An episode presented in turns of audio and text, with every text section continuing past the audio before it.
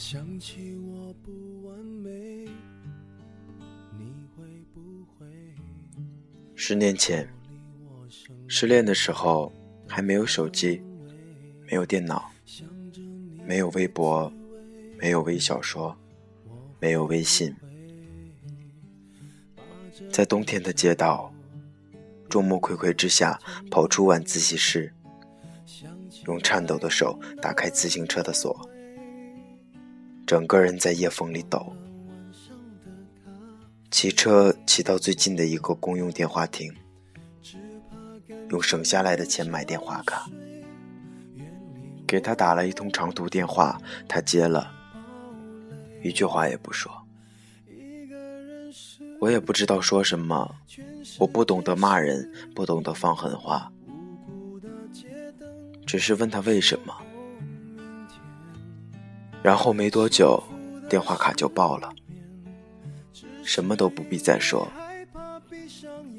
默默回到教室，就像刚刚做了一场梦。现在也只记得那么一个画面了，其余的都忘了。后来看过许多的人在我面前掉眼泪，原因各种各样。不管是叱咤红人，还是低调沉稳的，不知道被什么击中，都像得了一场重感冒一样，突然就流泪了。时常都会诧异，那样的一个人，怎么也会那样去想呢？后来发现，自己又何尝不是呢？为什么偏偏是我？为什么我就不能更幸福一点？这样的声音太容易在心底升起，无一例外。就像无一例外，所有的女人都必然经历过恨嫁的阶段，只是不知道从何开始。这个时代已经进化到没有恋爱就开始恨嫁。以前他们告诉我，你会有一个时期疯狂的想要找个人嫁了。那个时候遇到一点安定和温暖，就会很容易投降。难道时机真的是打败你的最终必杀武器吗？女朋友和我说：“不知道现在的姑娘都在怕什么。想当年，我们怕的是下个月的房租怎么办？几年之后还是这么穷怎么办？”万一真心爱上一个穷人怎么办？婚姻是什么？那是当年的我们高攀不上的东西。现在举目皆是，举国上下都在聊这个问题。他们说：“你知道吗？最愤恨的事，是好不容易休息一下看个电视，却看到九零后嘚瑟在在屏幕上看着相亲。”他们问：“这世界到底是怎么了？还在青葱岁月，居然都没有谈恋爱，非要跑到电视上体验一下圣当剩女的感觉。越多的人在谈论他，那一定意味着真正得到的人太少了，因为人们都太想追寻他。越多的人在思考他。”那一定是没有多少人知道他真正的答案是什么。就像生活，就像爱情，就像婚姻，永远是永恒的话题，永远没有定论。因为任何这其中的一件都是牵一发而动全身，所以一个人要真正理解感情这件事，就永远不要执着于自身的感情。否则，永远不可能理解。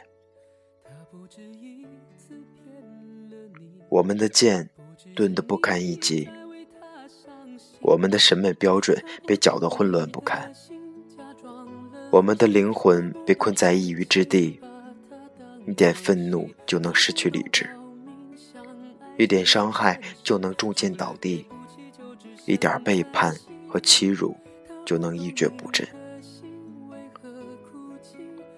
内心看似有羞涩，却不知道如何面对一个陌生人，更不知道如何去打探他的内心，在自卑与自傲中频繁的跳跃，连一个人渣的调情都要怀疑是否有真爱的可能性。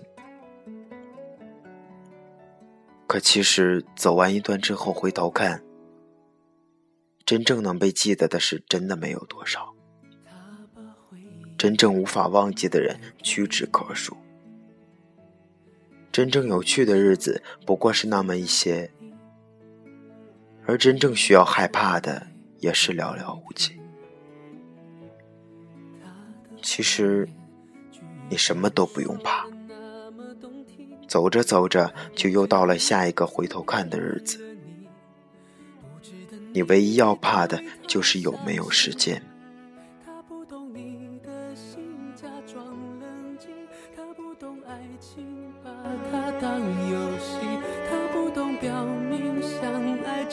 现实除了对不起，就只剩叹息。他不懂你的心为何哭泣，窒息到快要不能呼吸。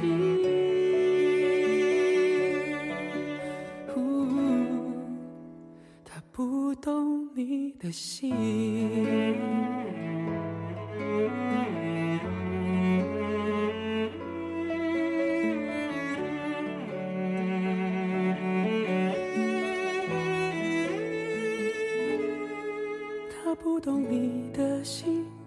装冷静。他不懂爱情，把它当游戏。他不懂表明相爱这件事，除了对不起就只剩叹息。